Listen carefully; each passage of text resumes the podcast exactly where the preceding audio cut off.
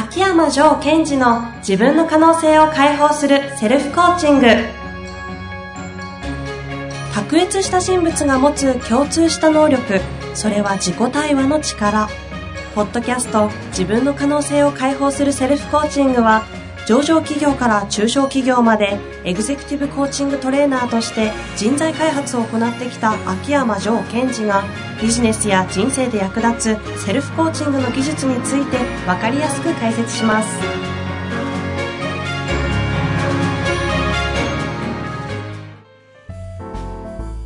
こんにちは、遠藤和樹です。秋山城賢治の自分の可能性を解放するセルフコーチング。城さん本日もよろしくお願いいたします。はい。よろしくお願いします。寒くなりましたね。そうですね、急に。急に寒くなりましたよ。風邪とか大丈夫ですか？はい。私は大丈夫です。私も大丈夫ですが。あれ、寒くなると、ジョーさんのなんかこう、変化はあったりするもんなんですか？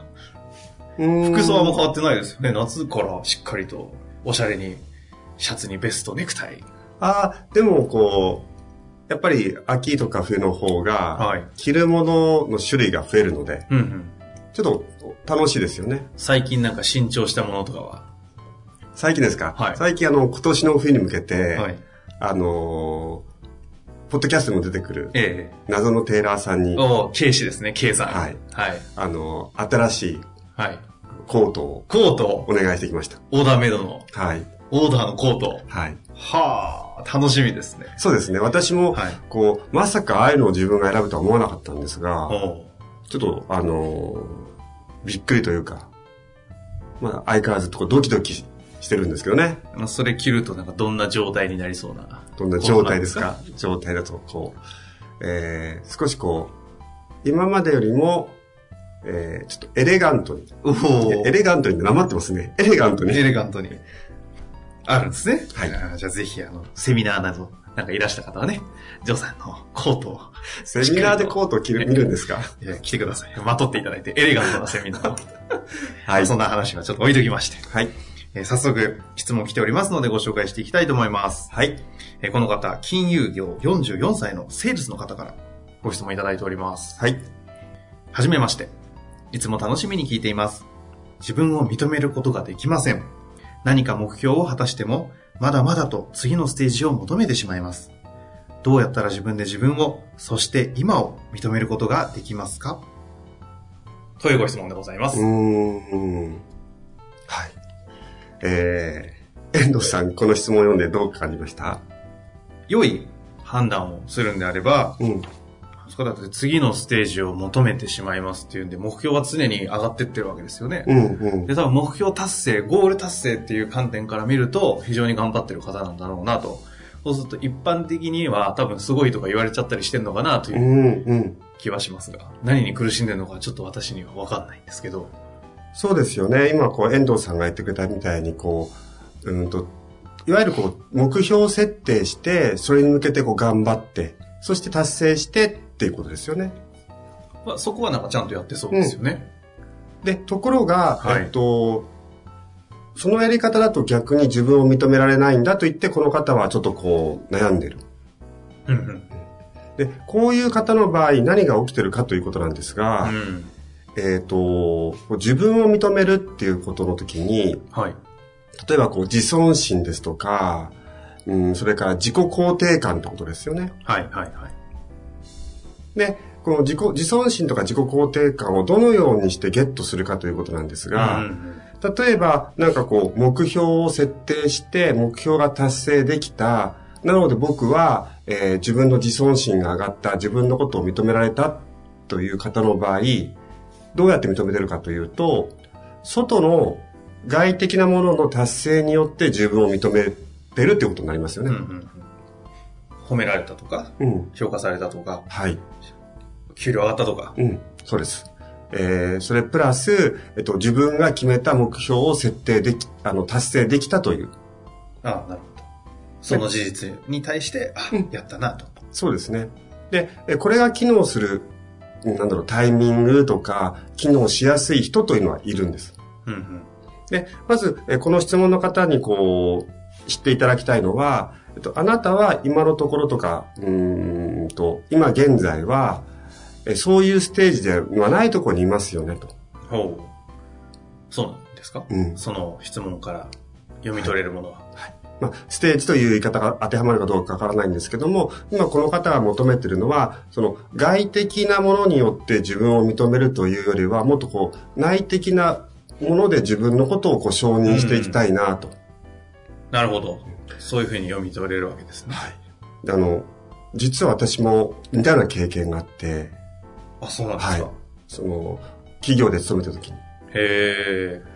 具体的にはどんな？うんと、売上とか目標設定しますよね。はいはい。そこに向けてうわーってやっていくんですよ。うんうんで、達成した瞬間は、わ、やったなという、こう、アドレナリンがこう、出てきて、良かったと思うんですが、その後、こう、自分の中では喉が渇く感じがしちゃうんですね。へえ。で、この後俺何頑張ればいいのみたいな。お乾燥するんですね。うん。すごい今でも思い出します。その、なんか、喉の渇きですよ。で、その時に、えーゴール設定また自分がすると、安心するんですよ。つまり、何に頑張ればいいかが分かると、安心していたっていう時期があったんですよ。なんかそこだけ切り取って聞くと、別にそれはそれでいいんじゃないのっていう気もしなくもないですけど。ところが、これを繰り返していくと、分かってくるんですよ。おお何が起こるえっと、このゴール設定をした後も、また喉が渇くんだという。う。うんうんうん。これがだんだんすごい、こう、恐怖に変わっていくんですよ。やってもどうせ喉乾く。はい。達成したとしても喉が渇くだろう。あというふうにこう思えてくるんですね。その感覚は結構皆さん、ああ、自分もあるなって方多いんじゃないですかね。そうだと思います。で、えっ、と、ここで大切なことは何かというと、その、目標設定しして、なんていうのかな、こう、自分に目の前に人参をぶら下げられると頑張れる人みたいになってきてしまうんですよ。で、そうではなくって、えっと、もっとこう自分が、そういう人参があってもなくても、目標があってもなくても自分のことを認めたいなと多分この方は思ってると思うんですね。まさにそんな感じのご質問でしたよね。うん。という人はどうすればいいかと。はい。で、まずですね、えーどうやったら自分で自分を、そして今を認めることができますかということなんですが、哲学的な問いですね。っていうふうに書いてあるんですね、この方はね。はい。はい。じゃあこの人は、今はどういう状態ですか喉が渇いてるんじゃないですか。うん。そうですね。自分の言葉が認めることができない目標を果たしても次のステージを求めてしまっているという今ですよね。うんうんうんで、そこを認めるんです。今を認めるというのは、今の自分の状態をこの方は分かってるんですね。あ、僕は、えっ、と、今をこのようにこう捉えてるんだなと分かってると。うん。うんうんうん。で今を捉えた瞬間否定してるんですよ。そういう喉乾いてる自分ダメだとか、そそんな状態になっていてはいけないとか。う。うん、うん。その通りです。じゃなくて。自分を認めることができない、次のステージを求めてしまうという自分を認められない。うんうんうん。おーだとするならば、やっぱり今自分がどういう状態かっていうのを捉えてるって素晴らしいじゃないですか。そうですね。うんうん。そっか、俺って、え目標を達成しても達成しても、何かこう次のステージを求めちゃって、こう自分を認められないんだなーっていうことを捉えている。だとするならば、それを OK としていくということですね。捉えるとこまではできてるんで、次そうはそうそ認めるとこにう。はい。それ行こうと。それを、こう、ニュートラルにジャッジせずに受け止めていくしかないと。ああ。そっか、そっか、自分のこと認めることできてないよな、みたいな。それがいい悪いとか、うん。じゃなくて、ということを、まず、とにかく認めるというだけでいいということですね。そうです。その認めるだけをまずやるっていうのは認めることで。ちなみにその認めることができないんですっていうことに関しては、どうなんですか？えー、どうなんですかっていうのは？自分を認めることをやった方がいいと言われても、いや、認められないんですよ、と。っていう苦しみってあるんじゃないかなと。そうですね。で、私がこう、そのかいう方が目の前にいてセッションする場合は、必ず、あ、そうなんですね、と。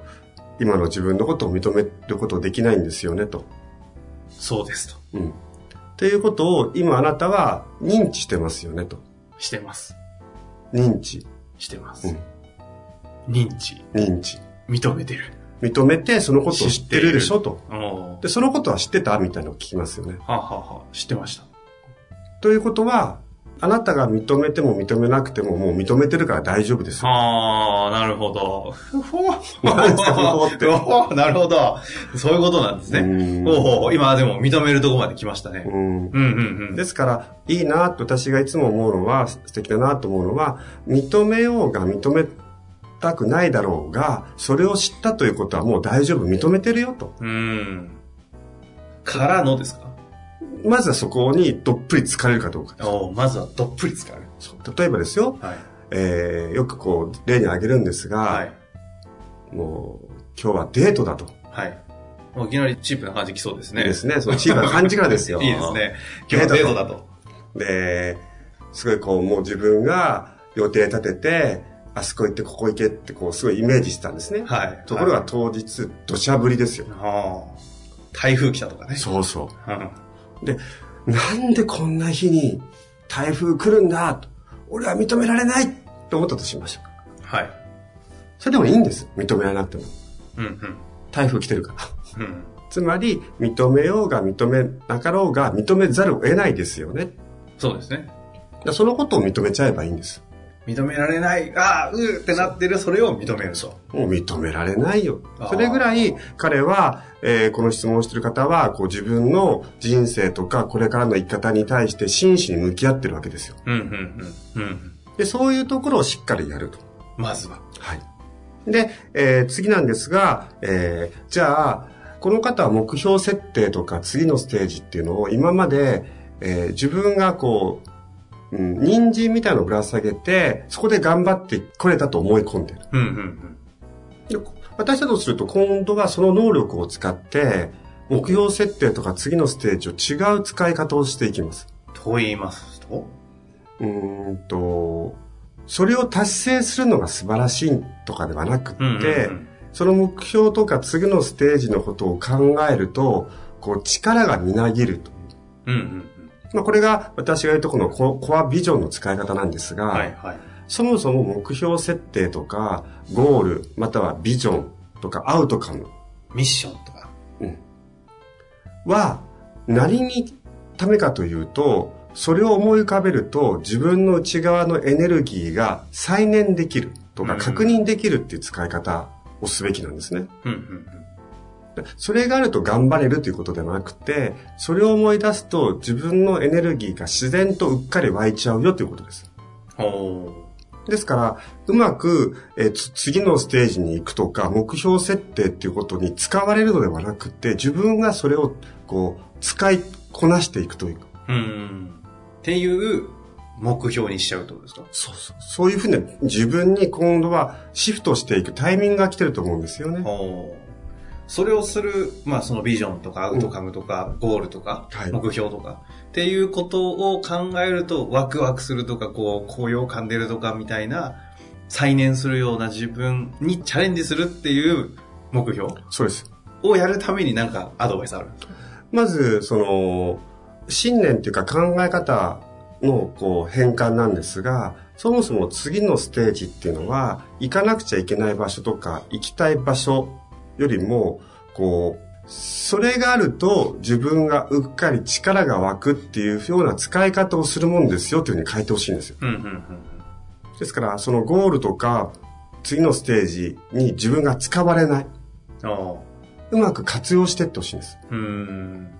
で、多分、これ私の想像ですけども、その最初の、み今は自分のことを認められないってことを認めた後に、こういう見方をするとかなり変わってきます。なるほど、なるほど。まずはでもとにかく、そんな自分を認めるところから、うん。どっぷり使ってみて。はい。で、あの、ほら、私はよくこう、うん、イエスみたいなことをこう言ったりするわけですよ、研修とかでも。受け取って、えー受け入れて、その後自分のアイデアを足していきましょうみたいな。うん、うん。他の回でもやりましたね。うん。で、こういう質問されるんですよね。イエスは素晴らしいのはわかるんだけど、イエスできない時どうすればいいんですかって。うんうん。分かっちゃいました、今。どうぞそそんな、できない自分にイエスするとか？その通り。そんなできない、イエスだなんだかできないっていう、まず自分をイエスしない限り、はい次進まないんですよ。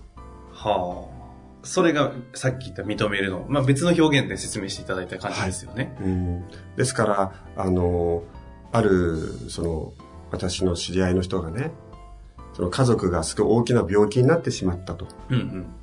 で、前向きだ、前向きだってやってきたけど、前向きになれないとか、で、秋山先生からもイエスアンドだと教わったけど、なれませんって言ってるから、何を言ってるんだと。家族がそういうね、大きな病気になって悲しんでるのに、そんな自分なんかをイエスなんかするなってうんうん。言ったんですよ。うん。でつまりそれ何かっていうと、イエスできない自分をちゃんとイエスしてあげる。なるほそこから、それをやると、こう、今に戻れるんですど。うね。ーん。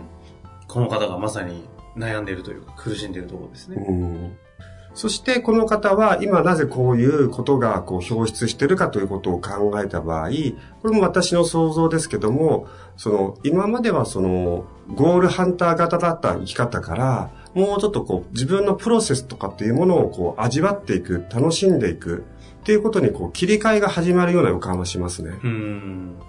その自分にイエスするっていうところから、そのビジョンとかに対して、こう、うん自分を、なんていうんですか、生かしていくというか、楽しんでいく上で、そうそうそうこなんか具体的に一個、こんなことやるといいよみたいなアドバイスあったりするんですかね？えっと、この方がですか？この方、はい。まあちょっと状況がね、あの、あんまり量はないので、はい。推測になってしまいますけど。えっと、まず、うーんと、ご自身でやる場合はなんですけども、まず自分が認められないことをこう書き出す。うーん。自分はこれ認められないとか、それから、えっ、と、このまま次のステージ行っても、達成しても達成しても、次を求めちゃうとか、うんうんうんじゃあそれって具体的何のことなのって書き出していきます。うんうん。で、その後、前の回ではありましたけども、それを事実と考えにこう仕分けしてあげるんですね。なるほど。事実と考えに分ける。そうすると、それをじっと見る。うん。あ、そうすると、あ、こういう事実で、そして今自分はこういうことを考えてるんだなって、ああ、なるほど。そこをやってほしいですね。まずそこから。で、できることはその後に、自分は何を大切にしてるから、この考えが浮かぶんだろうなってこと。おー自分の価値観とか。うーん。で、その大切にしてることがない限り、わざわざこんなことで悩むわけがないんですよ。うんうんうん。自分を知るワークにはこうなっていくわけですね、そうすると。そうすると、こう、これをきっかけに、この今回のこの質問っていうか悩みをきっかけに、今自分はどういう事実があって、その事実をどういうふうに捉えているのか、考えているのか。じゃあそこにはどんな大切な価値観を自分が持ってるかってことが、パンって見えちゃいますうーね。ん。なるほど。で、その後は、じゃあこういう自分なんだから、えー将来に向けて自分のことをどう活かしきってやろうかっていうことが必ず見えてきます。うんうんうん。それをまさにやっていただきたいですね。ぜひやってもらいたいです。今もうプロセスまで教えていただきましたので。で、あの、こういうプロセスとかワークを話するじゃないですか。はい。で、ここで分かれ目ができちゃうんですよ。本当にすごいやるか、あ、そっか、そうやればいいんだな、で終わるか。なるほど。ぜひ、このね、質問をしてくださるぐらいですから。そうです方ね。だと思います。行動力あるということですから。そしてやっていただいて、またなんかどこかのプロセスでつまずいた場合は、また質問を来ていただくか、あ、そうですセミナーね。にお越しいただくか、はい。調査のセッションを受けていただくか、はい。それなりに、それぞれのやり方で解決していただきたいですね。はい。本日もありがとうございました。はい。ありがとうございました。